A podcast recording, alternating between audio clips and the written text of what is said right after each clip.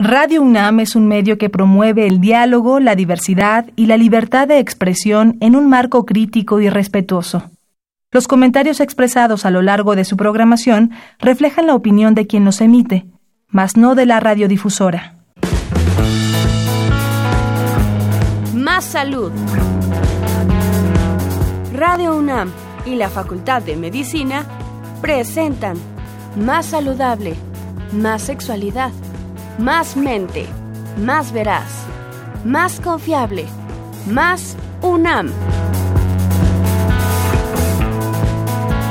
Consulta nuestra revista www.massaludfacmed.unam.mx. Coordinación de Comunicación Social. Hola, muy buenos días a todos. Este, bienvenidos a su programa Más Salud FACMED.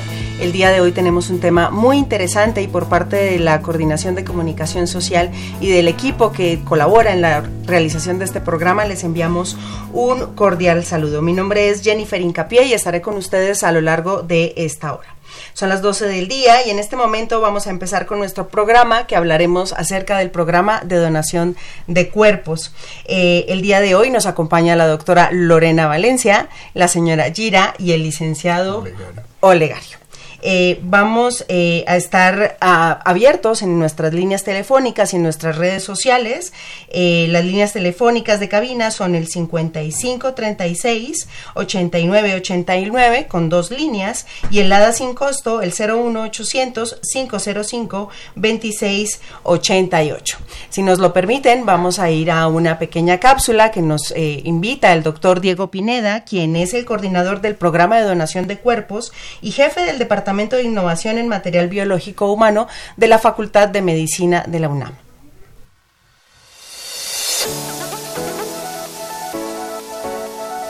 Hola, buenas tardes. Yo soy el doctor Diego Pineda Martínez, soy el responsable del programa de donación de cuerpos de la Facultad de Medicina de la UNAM. Queremos invitarlos a que eh, se sumen a este programa eh, de reciente creación. Tiene año y medio que se inauguró este programa y es muy importante la donación de los cuerpos destinados a investigación y a docencia. ¿Cuáles son los requisitos para donar? Son que tengas la libre convicción de donar, que seas mayor de edad y que vengas a una entrevista con nosotros en la Facultad de Medicina donde te explicaremos todos los detalles legales del programa de donación de cuerpos. Nuestros teléfonos son 5623 2412 y 5623 2269.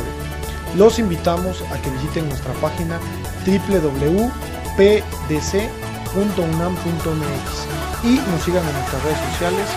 Búsquenos como PDC en Facebook y en Twitter.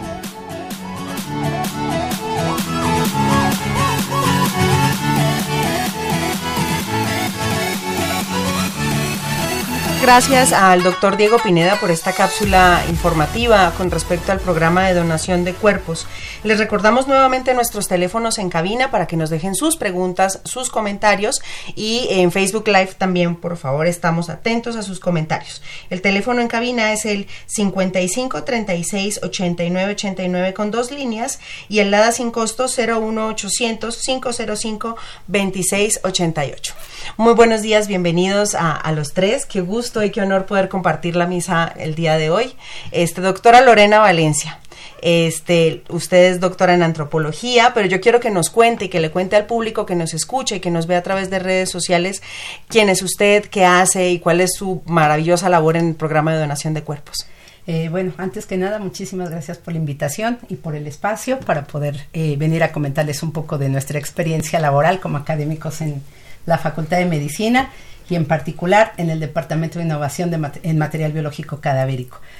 Pues como bien lo has comentado, yo soy antropóloga física de formación, eh, yo soy egresada de la Escuela Nacional de Antropología e Historia y he tenido a bien la fortuna de ser parte ahora em, de los académicos del Departamento de Innovación.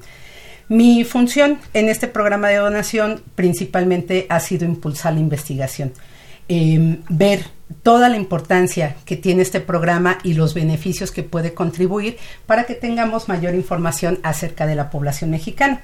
Como bien eh, pueden saber, Normalmente, todas las investigaciones siempre tenemos referentes em, de estudios que proceden del extranjero y la investigación pocas veces se desarrolla en, nuestro país.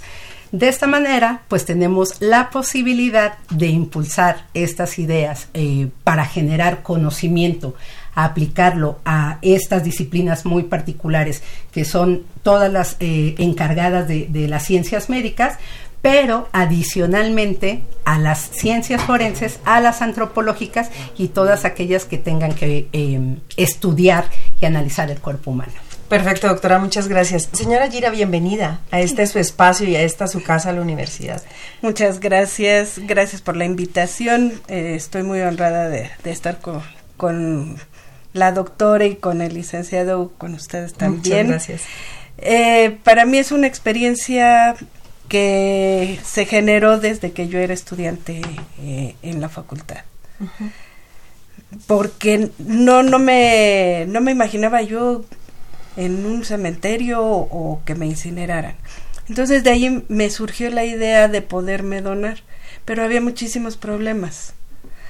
Primero que debían de ser únicamente eh, cuerpos que, que, no fueran identificados eh, en CEMEFO, después que había que hacer una carta notarial y un día se me ocurre llegar a, la escuela nuevamente y preguntar qué se necesitaba para hacerlo nuevamente.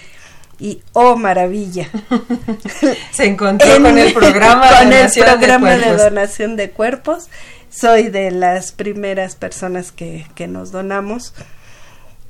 Para mí es magnífico porque se puede seguir creando médicos, creando antropólogos, creando psicólogos, odontólogos.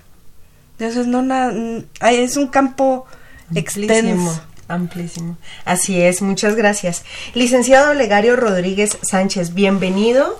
Cuéntenos usted qué participación tiene en el programa de donación de cuerpos, eh, cómo nos asesora jurídicamente para estos temas. Cuéntenos.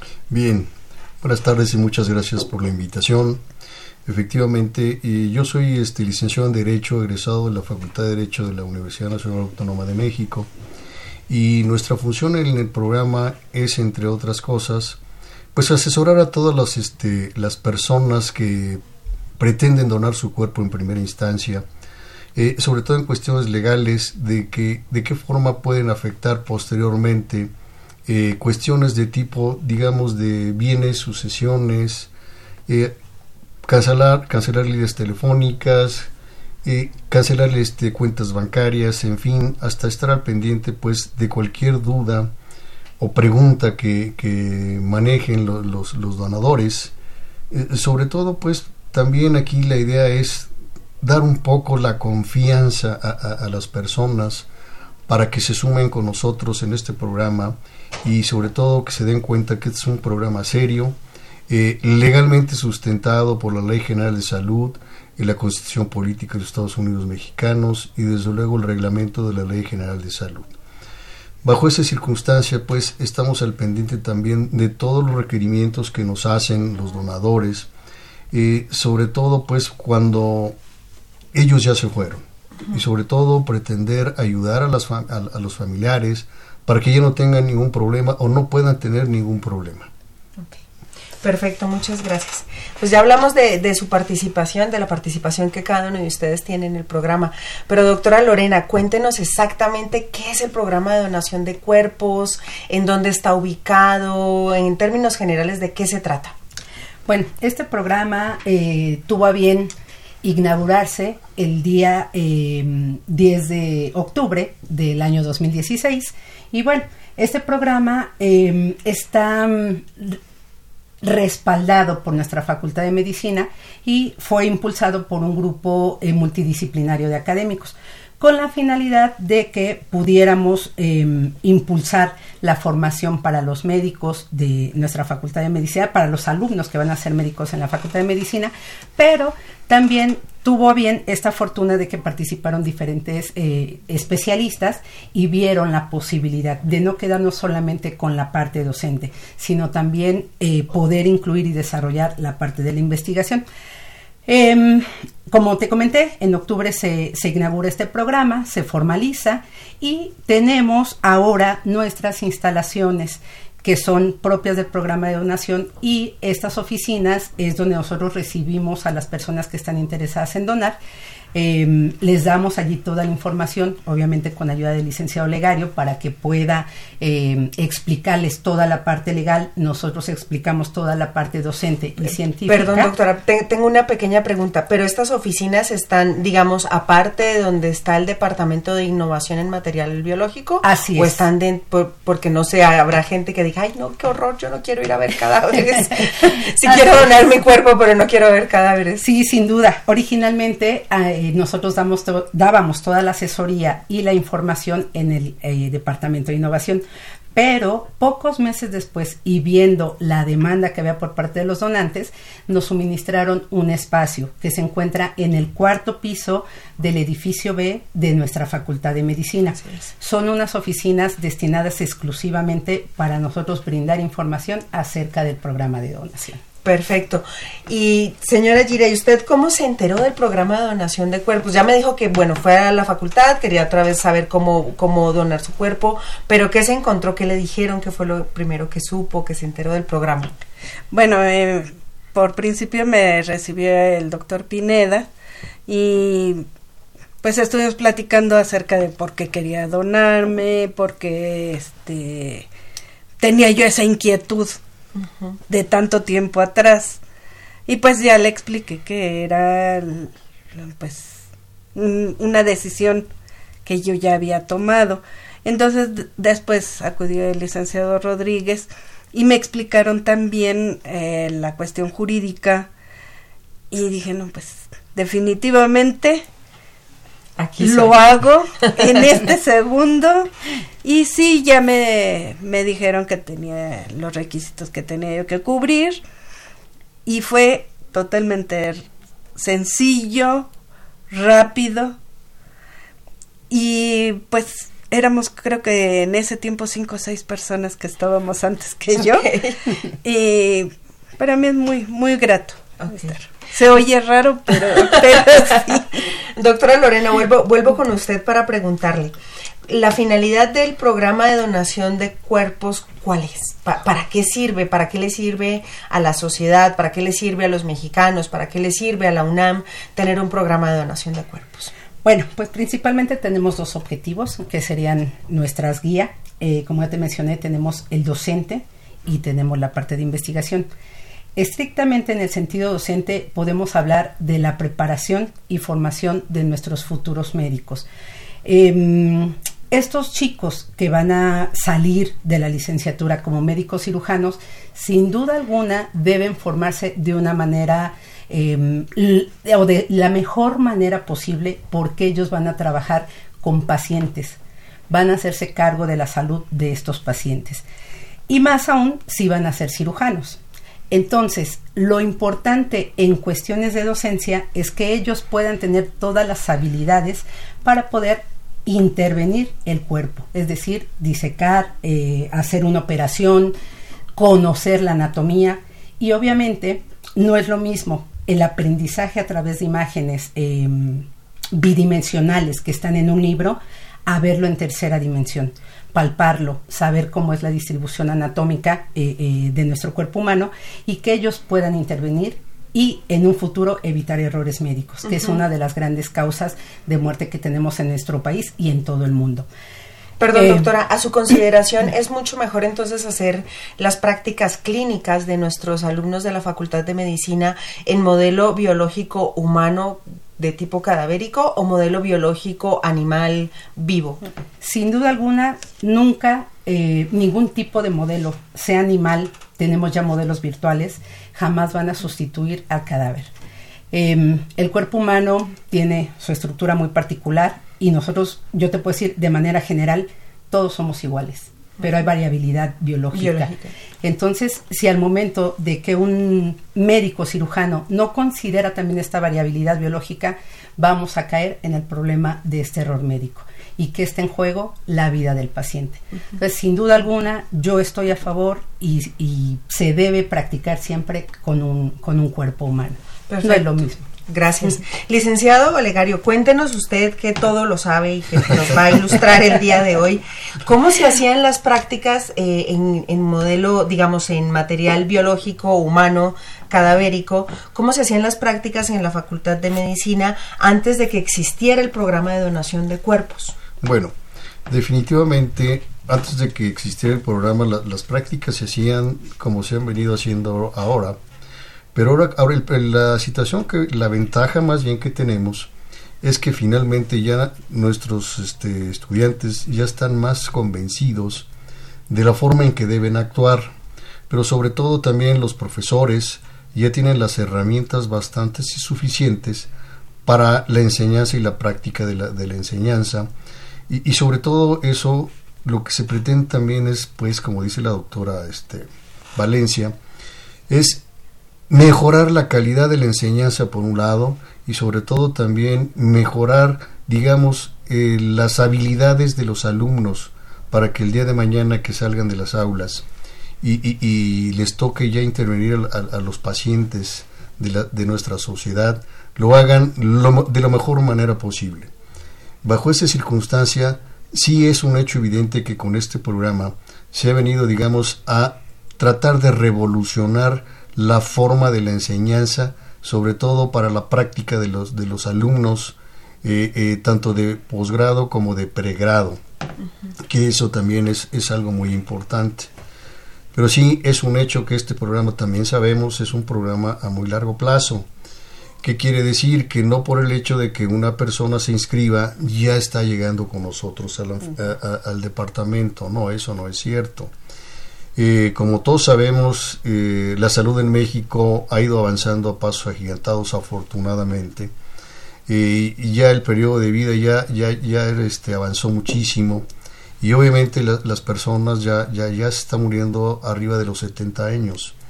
Entonces, por eso es, es, es, estamos conscientes de que nuestro programa es a muy largo plazo. Uh -huh. Pero como lo comentamos desde, desde su momento de, de que se fundó este programa, Sabíamos que teníamos un reto encima, pero si no lo hacíamos y si no, no, no, nos decidíamos a hacerlo, no lo íbamos a hacer jamás. Y por lo tanto, algo teníamos que hacer y por eso el doctor Diego Pineda se sumó a la tarea pues de lanzar este programa con un equipo que inclusive Liceo usted fue parte de ese grupo. Sí, perdón, debo, debo confesarles que yo también soy parte del programa académico, soy de los académicos del equipo multidisciplinario que hizo parte del programa de donación de cuerpos y además soy donadora. Así que eh, compartimos algo, señora Gira. Sí, licenciado, perdón. Entonces, bajo esa circunstancia, pues, Sí, anteriormente se manejaba, digamos, de la misma manera, este, con lo que se está manejando actualmente, pero con una diferencia tremenda. Yo creo que ya se realizó una, conciencia, tanto en los, en los profesores como en los alumnos, de que sobre todo aquí hay algo muy importante.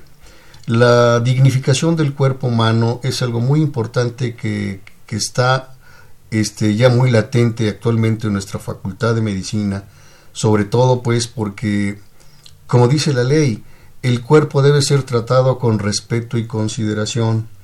Eh, eso es uno de los, este, de los puntos fundamentales, sobre todo en la práctica y en la enseñanza de, de la medicina actualmente, que también debemos estar muy, muy, muy al pendiente de que eso se cumpla para que no vayamos este, a caer en, en ningún este, virtual error o en un virtual comisión de un delito en un momento dado.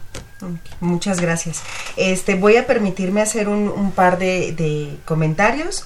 Eh, Georgina Palacios nos envía saludos. Ilse González Martínez también nos envía saludos. El doctor Diego Pineda nos está viendo a través del Facebook Live. Saludos, doctor Pineda. Alejandro Lima también, Stephanie Tinajero, la, Raquel García Muñoz, Ingrid Riascos y Marta Contreras nos comenta que está muy interesada en el programa. Marta, si, si te interesa mucho el programa, puedes consultar la página web que es www.pdc.unam.mx. Ahí puedes consultar como más datos al respecto. Doctora Lorena, por supuesto, el, el, programa es un programa a largo plazo. Yo doné mi cuerpo, pero no me espero no morirme pronto. este, eh, ¿cómo se nutre entonces la Facultad de Medicina de modelo biológico humano para hacer sus prácticas? ¿De dónde llegan estos cadáveres? Creo que esa es una información muy importante. Sí, sin duda alguna es, es una información importante y, y nuestros escuchas deben, deben conocerlo. Nosotros tenemos tres vías a partir de las cuales eh, recibimos eh, cuerpos. La primera es el Instituto de Ciencias Forenses. Ellos nos eh, proporcionan los cuerpos que están en calidad de desconocidos. Obviamente no todos, porque hay algunos que están vinculados a un proceso que no, nos, no es fácil enviarlo a, a la facultad. Pero hay algunos otros cuerpos que sí los pueden destinar y son, digamos, era nuestra primer vía por donde llegaban estos cuerpos. La segunda son los CAIS, que son los Centros de Integración Social. Aquí en estos CAIS eh, pertenecen al gobierno de la Ciudad de México y allí eh, normalmente llega la gente pues mayor que ya no tiene dónde vivir, eh, no hay familiares que se hagan responsables de ellos o las personas indigentes. Ahí se les suministra un sitio donde vivir, alimentos, toda esta atención médica pero obviamente pues también llegan a morir. Nadie los reclama y esos cuerpos también son enviados al, al Departamento de Innovación. Y nuestra tercer fuente, que es el tema que ahora nos ocupa, el programa de donación.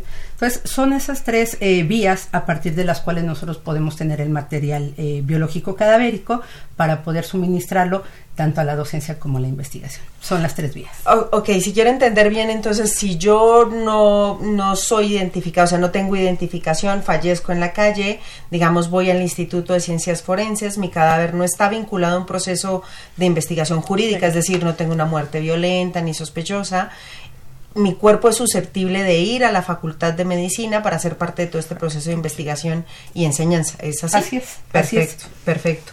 Este, doña Gira, cuéntenos una cosa, ¿cómo fue su proceso de socialización con su familia de su decisión? Porque es una decisión bastante fuerte. Es una decisión fuerte, sí, pero por ejemplo, mis hijos y mis nietos los mayores ya estaban en conocimiento de eso, de de mucho tiempo atrás. O sea, ellos crecieron con, la idea que yo tenía, que en ese tiempo parecía descabellada. Pero como yo estaba muy consciente de, de, de la situación que yo quería, pues se los hice partícipe a ellos también. Entonces ellos lo ven normal. Ok que o sea, su pues, mi, mamá, mi mamá va a estar allá, ¿no? Claro, claro. Que hubo hasta cierto punto un, una broma de, de que mis nietos, los más chicos, a lo mejor son médicos y van a decir, ah, pues a lo mejor es mi abuela. qué gracioso. ¿Y, qué tipo de formatos tuvo que llenar? ¿Tuvo que llenar mucho papeleo para donar su no, cuerpo? No, no, no. ¿Fue engorroso? Para Cuéntanos un poquito su experiencia. Para nada. En primera, el, eh, el recibimiento que me dieron tanto el doctor Pineda como el licenciado Rodríguez, muy muy accesible su, su forma de, de, explicarme las cosas. Es un, un lenguaje coloquial, es un solo formato, bueno, a mí me tocó de dos hojas, ahora me parece que es de una. Traer a, mis testigos. Y no no es tardado, no no le dicen no que ahora sube, ahora baja, ahora ve, tráeme el papelito morado, lo que sea, para nada. Ok. No, es fácil, es entendible todo lo que nos están explicando para cualquier tipo de persona que tenga una duda a lo mejor que a ustedes como profesionistas se les haría tonta, se los explican de la mejor forma, no como dijo el licenciado, Y la doctora es un respeto desde que está uno vivo. Claro, claro. Que es muy importante. Exactamente. es muy importante. Nos dan la confianza de, de, de decirnos el programa los recibe. Claro. Y los recibe bien y van a estar bien. Señora Gira, y no, no fue, el, el, tema de la muerte siempre va a ser mitificado y hay tabús al respecto y, y es, es, un tema complejo porque lo desconocemos, porque la experiencia que enfrentamos con la muerte siempre es dolorosa, pero ¿no tuvo usted algún como rechazo o que la gente, sus amigos cercanos le dijeran como, no, ¿cómo vas a permitir que te hagan cosas malas en la Facultad de Medicina?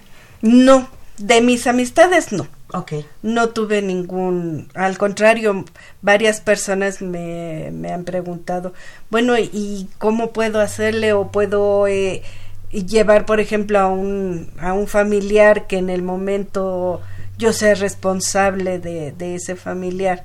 ¿Lo puedo donar? Entonces, pues yo los canalizo con, con el licenciado, con la doctora, con el doctor Pineda, Claro. que ellos sean los que los que les disipen las dudas. Uh -huh. Pero sí hay mucha resistencia y sobre todo con personas mayores. Yo pertenezco a una unión de jubilados y pues con mi emoción, con mi emoción le comenté al dirigente que, que me gustaría que, que dieran la plática y pues no se les estaba obligando a nada ni, ni mucho menos y fue un rotundo no. Son personas muchísimo mayores, ya es, yo soy de las más chicas, entonces imagínense, la mayoría, bebés. la mayoría son bastante mayores, entonces me dijo rotundamente no. Sí, siempre hay tabús al, al respecto. Sí. Sí. Licenciado, yo te, yo tengo una pregunta para usted, este, y que yo me imagino que quizá las personas que nos escuchan y que nos están viendo de, se la pueden estar generando. Sí. Si yo decido donar mi cuerpo, ¿no? Ya, ya firmé mis documentos, tengo mi credencial, soy orgullosa donadora, pero mi, en el momento de mi fallecimiento mi hijo dice, no, yo no quiero que se vaya para la Facultad de Medicina.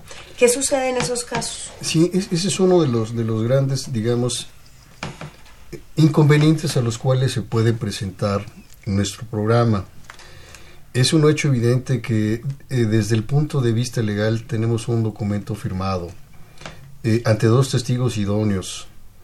Eh, sabemos que, digamos, legalmente podemos ganar, pero yo creo que Facultad de Medicina, le hace a nuestra querida este, Universidad Nacional Autónoma de México, jamás se va a meter a litigar un problema legal para recuperar un cuerpo.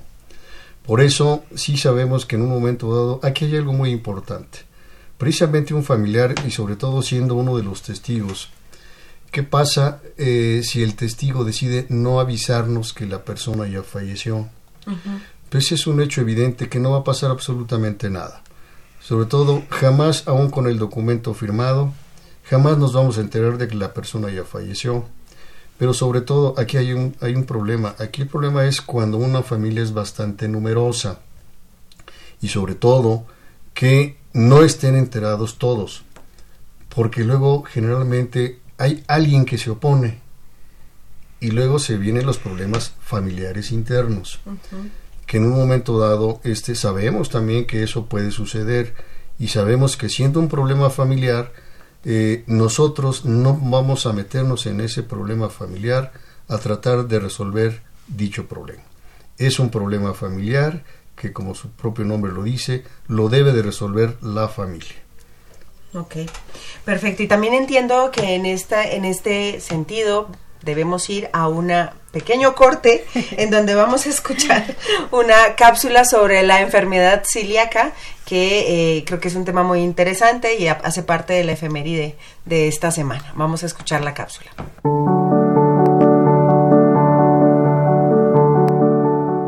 El 27 de mayo se celebra el Día Internacional del Celíaco. La intención es dar a conocer a la sociedad las peculiaridades de una enfermedad que afecta al 4.3% de la población en México. Fuente, Organización Mundial de la Salud.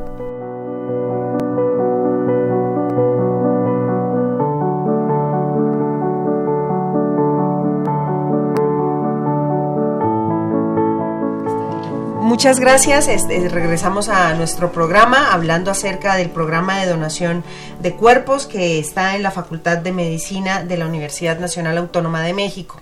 Hablábamos también que, eh, que si un familiar desea que su, si yo done mi cuerpo y mi hijo ya no quiere que mi cuerpo haga parte de la Facultad de Medicina, pues no va a suceder absolutamente nada porque la facultad no va a entrar, digamos, en la controversia jurídica.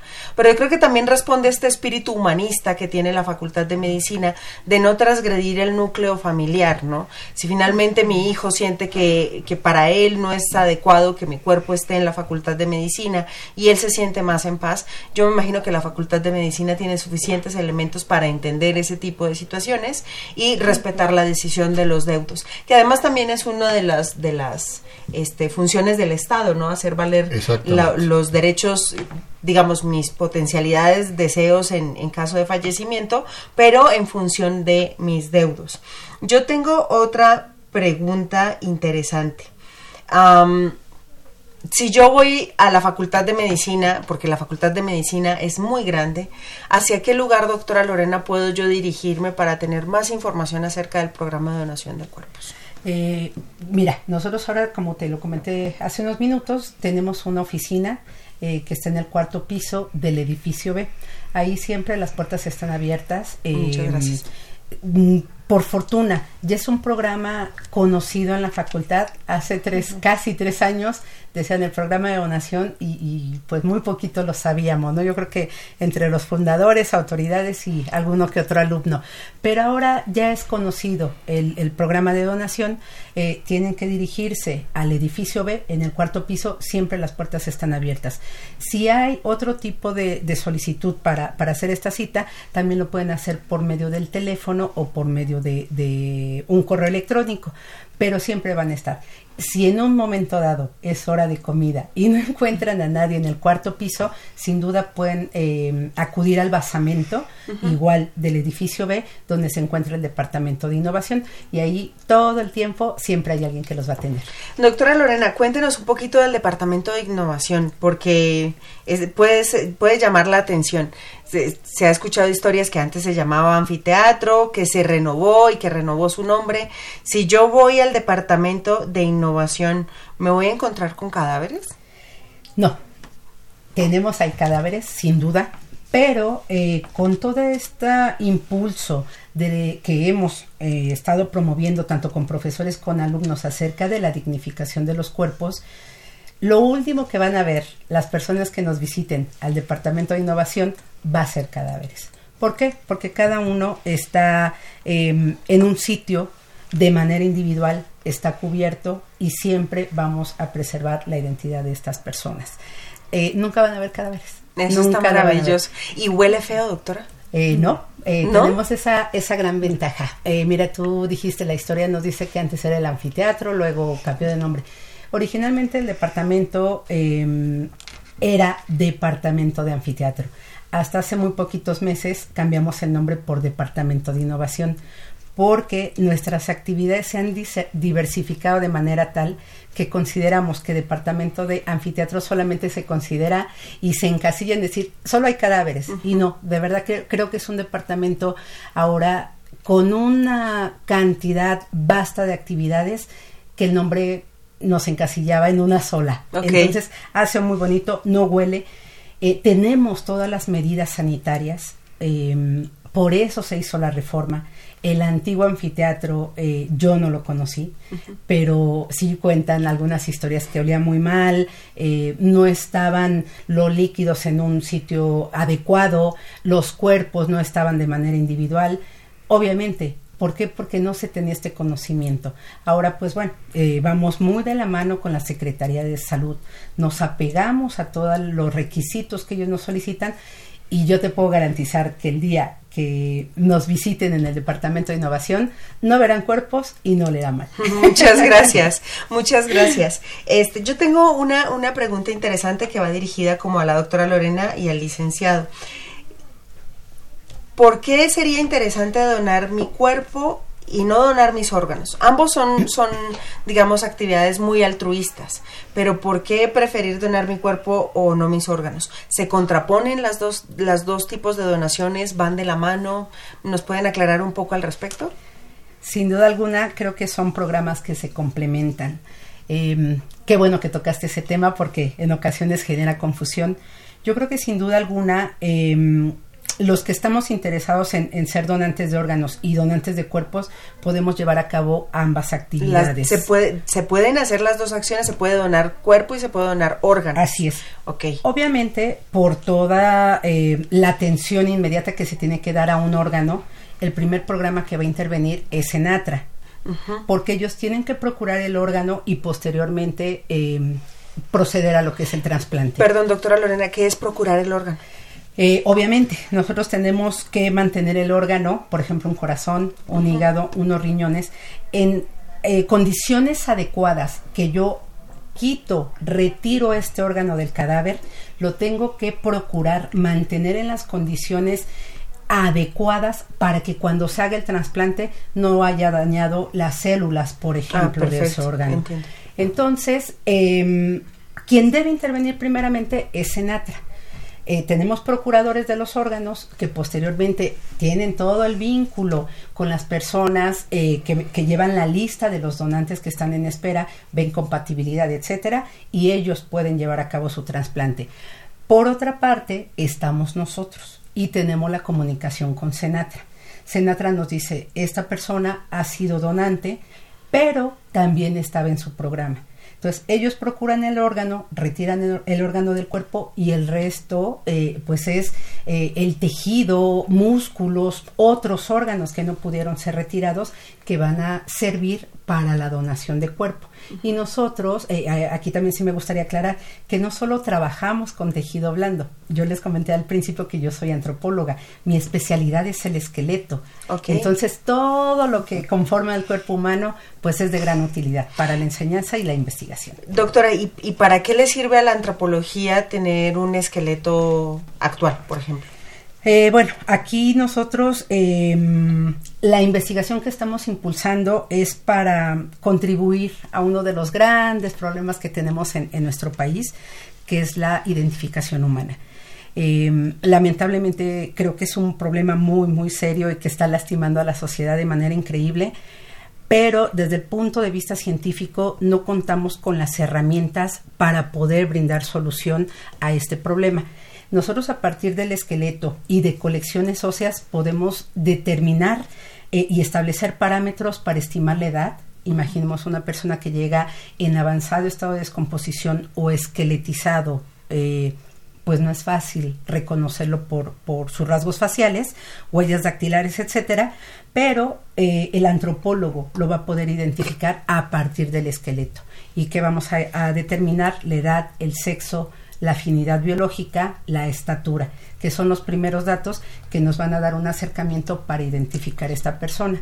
Entonces, de ahí la importancia que nosotros conozcamos cómo se va comportando nuestra población a través del esqueleto, nos va a dar una información bárbara que va a tener una aplicación a un problema tan lacerante. Muchas gracias. Señora Gira, yo tengo una pregunta para usted. Eh, entiendo que usted tomó su decisión en vida, lleva mucho tiempo segura de que usted no quiere ser ni sepultada, ni cremada, etcétera, etcétera, pero ¿vio usted en algún momento que a través del programa de donación de cuerpos usted pudiera trascender? Sí. Cuéntenos. Sí, porque voy a trascender a, partir de que va a haber más médicos cirujanos. Así es. Que no van a ser, no va a ser un cuerpo añejo de cartón casi los que se tenían antes. Así es. O como decía la doctora, ahora eso también los maniquís que se tienen o, eh, en forma virtual no es lo mismo. Aparte, eh, las medidas que se tienen de, de, cada país son muy diferentes. Y a mí me consta por la cuestión de que yo tengo prótesis y las tuvieron que adecuar, son alemanas, y las tuvieron que adecuar a, la, anatomía, anatomía mexicana. Claro, Entonces también para eso va a servir, para investigación, puede servir también para, para alguna práctica de, de algún cirujano que en el momento no sepa cómo, cómo va a ser la cirugía y lo pueda practicar antes. Claro. ¿Usted consideraría entonces que si yo decido donar mi cuerpo, cualquiera de nuestros radioescuchas o quienes nos ven a través de Facebook Live deciden donar su cuerpo, están haciendo una contribución a la Universidad Nacional Autónoma de México y a la nación también? Claro que sí, y enorme enorme. Serían unos profesionistas pero maravillosos. Con suma experiencia, además. Sí. Así es. Y los que ya son profesionistas, que ya están eh, en práctica de, de, su labor diaria, también pueden hacer, hacer prácticas, eh, no nada más es para estudiantes. Claro. O sea, ya las, también se puede hacer prácticas en posgrado y especializaciones eh, médicas y demás. Y aparte de los que ya no están en, en, la facultad, sino ya están únicamente en la práctica de hospitalaria, pueden solicitarlo a, a, la facultad y pueden llegar y hacer su práctica y, y se tiene el material. Claro, claro. Licenciado Legal, yo tengo una pregunta. Yo le dono mi cuerpo al programa de donación de cuerpos. Yo firmo un documento. ¿Eso tiene temporalidad? ¿O yo ya quedo para siempre en la Facultad de Medicina? No, bueno, depende. Este, nuestro programa tiene dos modalidades.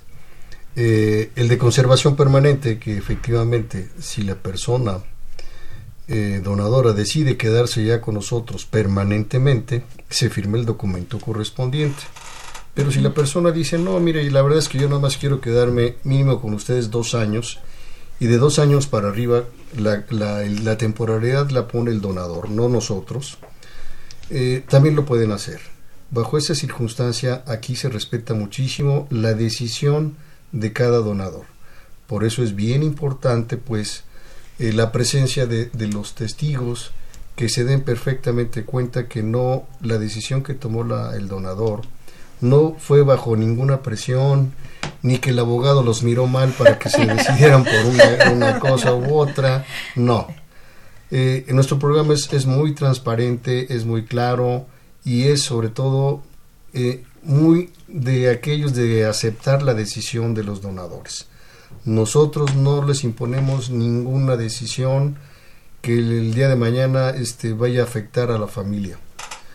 Precisamente la decisión es de los donadores. Nosotros, nuestra obligación es nada más darles toda la información, tanto de uno o de otro, le hace conservación permanente o incineración, y que el donador tome la decisión que crea conveniente. Perfecto. Y después de, de, yo decido estar en la Facultad de Medicina, dono mi cuerpo, pero por dos años. ¿Qué puede pasar después de esos dos años? ¿O qué pasa con mi cuerpo después de esos dos años? Eh, aquí, por ejemplo, lo que comentaba el licenciado Legario, tenemos estas dos modalidades. Si tú decides solamente dejarlo por dos años, sí pedimos que nos indiquen a quién vamos a entregar eh, las cenizas, porque lo tendríamos que incinerar tu cuerpo. Y, pero sí necesitaríamos que nos indiques a qué familiar podemos buscar para que vaya a recoger las cenizas. Eh, de lo contrario, si no, supongo, eh, si no el licenciado ahora me corregirá, que se tendrían que incinerar y después enviarlos a la fosa común de, de cenizas. Pero nuestro programa, por eso damos toda esta información para que el donante sepa, quiero ser incinerado a los dos años y después dénselo, eh, den mis cenizas a este familiar. Yo creo que estamos tocando un punto clave para este programa que es em, hablar mucho con nuestros familiares manifestar que queremos ser parte de este programa de donación, porque de otra manera, si nosotros no notificamos y convencemos y obligamos, bueno, en mi caso de decirle a mi familia, te estoy dando la orden de que respetes la donación de mi cuerpo. Si no lo hacemos y hacemos esta labor, no de, de convencimiento, sino de información con la familia, vamos a tener un problema severo. Si yo voy, me registro al programa y pido que me incineren en dos años, y digo, le dicen a mi hermano Alfonso que vaya a recoger, o le dan mis cenizas a mi hermano Alfonso, pues él no está enterado y mis cenizas nunca las van, a, poder ser recogidas. Exacto. Entonces es una labor de eh, comunicación entre familiares. Eh, que debemos estar siempre eh, trabajando. Si no, esto no puede funcionar. Por supuesto. y, y tengo una pregunta. Este, ¿Tiene la Facultad de Medicina la tecnología suficiente para hacer esa cremación? O sea, ¿hay un horno incinerador en la Facultad de Medicina? Eh, sí, por fortuna. ¿Y se puede, en términos legales, eso se puede licenciar? Sí, desde luego. Finalmente, eh, con la remodelación del anfiteatro, eh, se, dio, se, dio la tarea de contar con todos los permisos y autorizaciones correspondientes, porque finalmente eh, actualmente se está trabajando con una este horno, vamos a llamarle horno, tiene su nombre particular, de ya es de, de, última generación. Sí, a mí me contaron las malas lenguas que ese horno no, no emitía humo. No, no Por ejemplo, ¿eso es, ¿eso es, cierto, doctora Lorena? Así es, así es. Eh, no tenemos, contamina. no contamina. Exacto, somos eco-friendly entonces. Sin duda alguna, yo creo que, que debemos sentirnos orgullosos de que nuestras autoridades han apostado por este departamento y eh, se ha invertido en, lo en, lo necesario, en lo indispensable. El incinerador que ahora tenemos es cero emisiones, eh, es sumamente de alta tecnología, al grado que eh, nuestro jefe del departamento, el doctor Diego Pineda, puede estar monitorizando quién lo utiliza, porque recordemos que incinerar a una persona... Es un, tema, por eso le consultaba al licenciado, es un sin duda alguna, eh, el departamento y el jefe del departamento eh, tiene acceso eh, si yo llego ahora eh, e intento encender el incinerador, inmediatamente le va a llegar el aviso al, celular. Es decir, ¿qué haces con ese incinerador? ¿A quién le estás metiendo? Entonces, em, tenemos un equipo em, de alta tecnología podemos eh, incinerar a, los cuerpos muy rápido, es la incineración individual y esto también nos garantiza que no vamos a incinerar a dos personas al mismo tiempo. Claro, la mezcla de las cenizas. no, vamos a, emitir eh, contaminantes eh, al ambiente y, y de verdad yo les puedo garantizar que que con el equipo que actualmente contamos en el departamento pues es de última generación. Muchas gracias. Y licenciado, entonces sí se puede en términos legales. Definitivamente sí se puede. Eh, ahondando un poco lo que comentaba la doctora Lorena, eh, finalmente cuando se mete un cuerpo a incinerar, está debidamente identificado con el número que se le asigna en la Facultad de Medicina a, a cada cadáver que ingresa. Por eso precisamente sabemos exactamente cuándo se cremó tal o cual individuo. Y sabemos a quién le pertenecen las cenizas de tal o cual individuo. Reitero lo que dice la doctora Valencia, jamás mezclamos a uno o dos cadáveres eh, eh, en una misma, digamos, incineración. Es y se realiza de forma individual. Por eso precisamente, eh, y sabemos que el incinerar un cuerpo está legalmente, digamos, protegido, vigilado y sobre todo jamás, digamos, en la Facultad de Medicina se va a cometer se va a este, cometer un acto de cualquier naturaleza que esté fuera de la ley. Ok, perfecto. Doctora Lorena, y si yo decido quedar para siempre en la facultad, decido yo quiero tanto mi facultad que aquí estaré para siempre, ¿qué sucede con mis restos? ¿Me van a cremar y se quedan ahí? ¿O sigue siendo de utilidad mi cuerpo para siempre? Eh, pues te doy la buena noticia, es de utilidad para toda la vida. Em, eh, tenemos esta, esta gran ventaja, ¿no? Eh, lo que nosotros no entendemos como donantes es el beneficio de por vida que podemos eh, aportar en este programa. Ya hablamos de médicos, ¿no? Que ellos se van a capacitar, tanto alumnos como, bien lo decía la, la señora Gira, eh, médicos especialistas que van a utilizar nuevas técnicas. pero hay otras disciplinas. O sea, eso es lo bonito de este programa, que no solo nos quedamos en la parte médica, hay odontólogos que también pueden obtener información de allí. Habemos antropólogos que vamos a obtener información de allí. Hay entomólogos, genetistas, bioquímicos. Esto es maravilloso. Se puede procurar el tejido, piel, hueso, etcétera. Eh, y te puedo decir que, que puede ser el aporte de por vida porque todas estas disciplinas que ya te, mencioné, hay dos que se van a beneficiar de por vida y son los odontólogos y los antropólogos. ¿Por qué? Porque se preserva el esqueleto, ¿no? Nosotros podemos em, darle paso a todas las disciplinas para que analicen el tejido blando, órganos, eh, todo lo que es tejido blando. Pero nosotros nos vemos beneficiados de por vida porque el diente y el hueso puede perdurar en condiciones adecuadas, es decir, que no vaya a haber hongos en un sitio eh, húmedo, etcétera. Nosotros podemos preservar el esqueleto por muchísimo, muchísimo tiempo y de allí ir obteniendo información te lo puedo garantizar, de cada hueso. imagínate. o sea, el aporte es inmenso para cada uno de los que somos potenciales, potenciales donadores. Así es. Y tiene la Facultad de Medicina la posibilidad de resguardar todos estos, digamos, restos o esqueletos este, a lo largo de la eternidad, porque va a seguir para siempre.